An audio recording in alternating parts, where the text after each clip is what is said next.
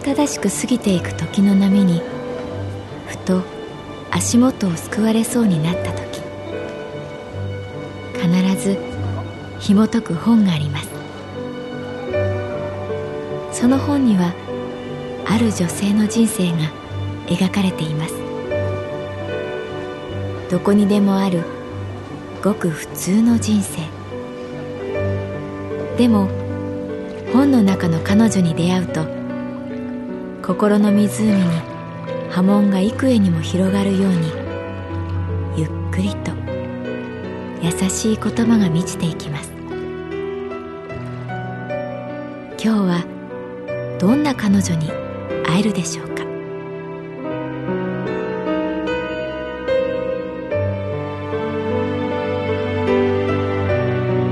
サウンドライブラリー。世界に一つだけの本。朗読は私木村多江がお送りいたします。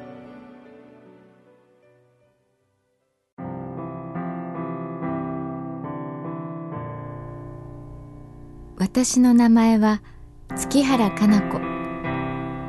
旅行会社に勤めている。タイミングが悪い。誰もが人生で経験することだと思うけれどことさらタイミングの神様に見放されている人もいる。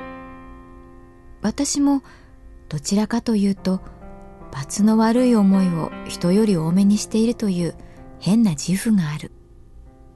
でもそんな私が足元にも及ばない。ミスターバッドタイミング。それが小柳さんだった。彼は旅行のチラシを作る印刷会社の社長さん。年齢は50代半ばで小柄。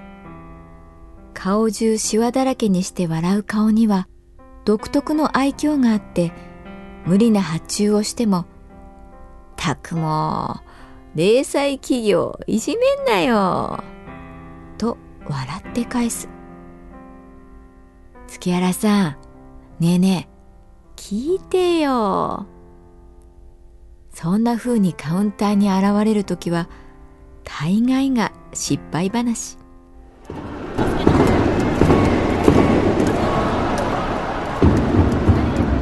いやねおとつい野球見に行ったんだよね女房に黙ってねその日町内の寄り合いあったんだけど適当な理由つけてすっぽかしてね飲み屋の姉ちゃんと行ったわけいや何もないよ。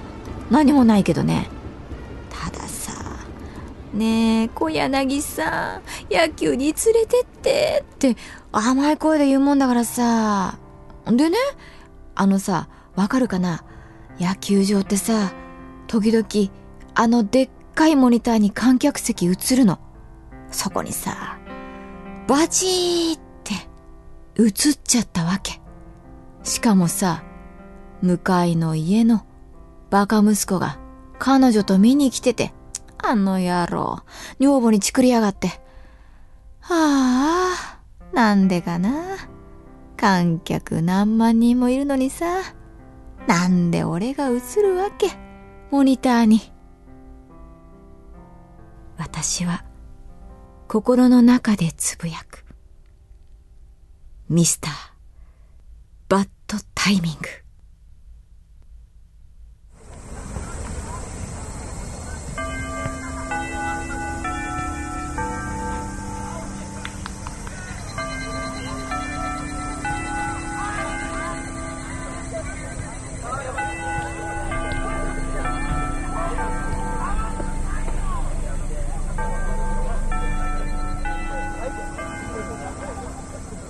タイミングが悪いとしか言いようがないよ月原。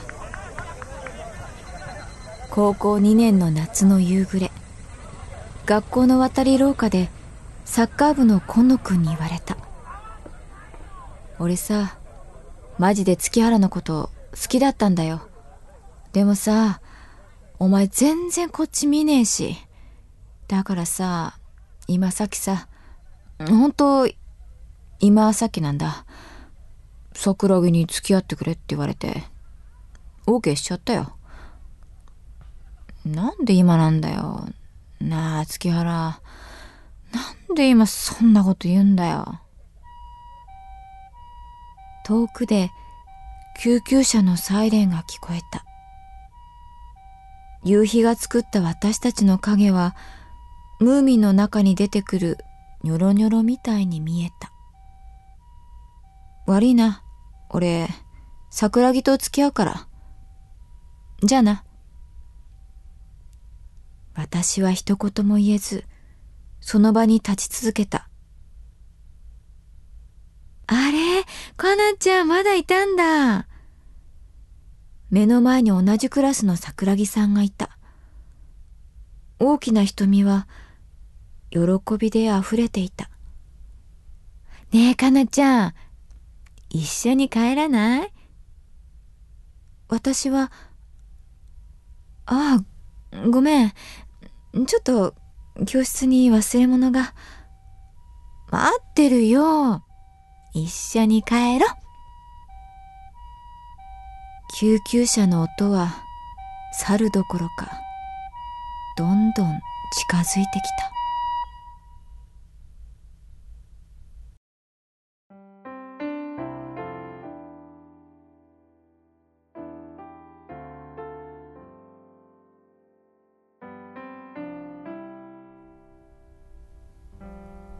ねえねえ、月原さん、聞いてよ。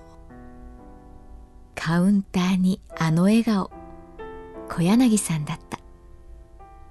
いやーさ、参ったよ。小柳さんの話はこうだった。彼の娘さんにはずっと付き合っている彼氏がいて、初めて家に遊びに来たらしい。小柳さんの家は完全禁煙。奥さんがタバコが苦手で小柳さんも早々に辞めさせられた。でも娘さんの彼氏はかなりのヘビースモーカーらしい。家では絶対吸わないでという娘さんの忠告も虚しくあまりの緊張に彼氏はトイレで一服ふかしてしまった。それを見つけた小柳さんいろんな思いが相まってコテンパンに怒ったという。うちで隠れてタバコ吸うなんて100年早いんだよこのバカ野郎いいか、タバコやめねえと二度と会わねえかんなしょげて帰る彼氏。小柳さんもどっと疲れが出た。自分がいかに身構え、ピリピリしていたか分かった。だからついパチンコに出かけ、その店の前の喫煙スペースで友達からもらいタバコ大きく吸い込みゆっくり吐き出す。右後方に強い視線を感じて振り返るとそこに立ちすくむ娘の彼氏。あと小柳さん。あと彼氏。しばしの沈黙。もうさ、仕方ないよね。俺さ、思わず友達からもう一本タバコもらってさ、彼氏にさ、やったよ。火までつけてやった。二人で大きく吸って、大きく吐いた。青空がさ、妙に青くてさ、あーっって大きく伸びをしたとき、いきなり、お父さん何やってんの？ってな、女房、見つかっちまった。ああ、ねえねえ月原さん、俺、どう思う？私は再び、心で叫ぶ。ミスター、バッドタイミングでもさ、その彼氏、いいやつなんだ。お父さんに無理やり、僕がその吸わせてしまいましたってさ。点数稼ぎも大概にしろって感じだよな。その娘とさ、彼氏がさ、結婚だとさ、今朝、出かけに娘に言われた。お父さん、私、お嫁に行くからってさ。実はね、今日さ、家族三人で食事に行こうって予約してたのよ。すき焼き。なのにさ、出がけにさ、娘がそんなこと言うもんだから。しかもさ、娘がこう続けたわけ。お腹にね、彼の赤ちゃんいるんだ。今、つわりがひどくて、何も食べられない。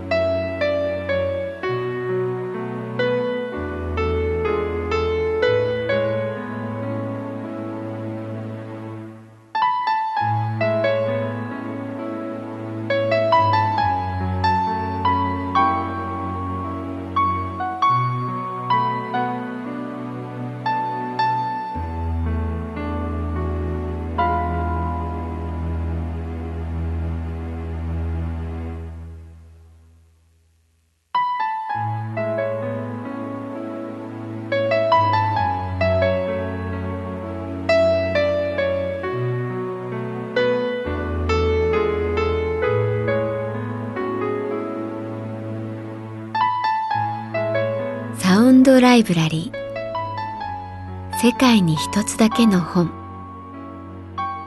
作北坂雅人。演出広島聡。朗読は私木村多江でお送りいたしました。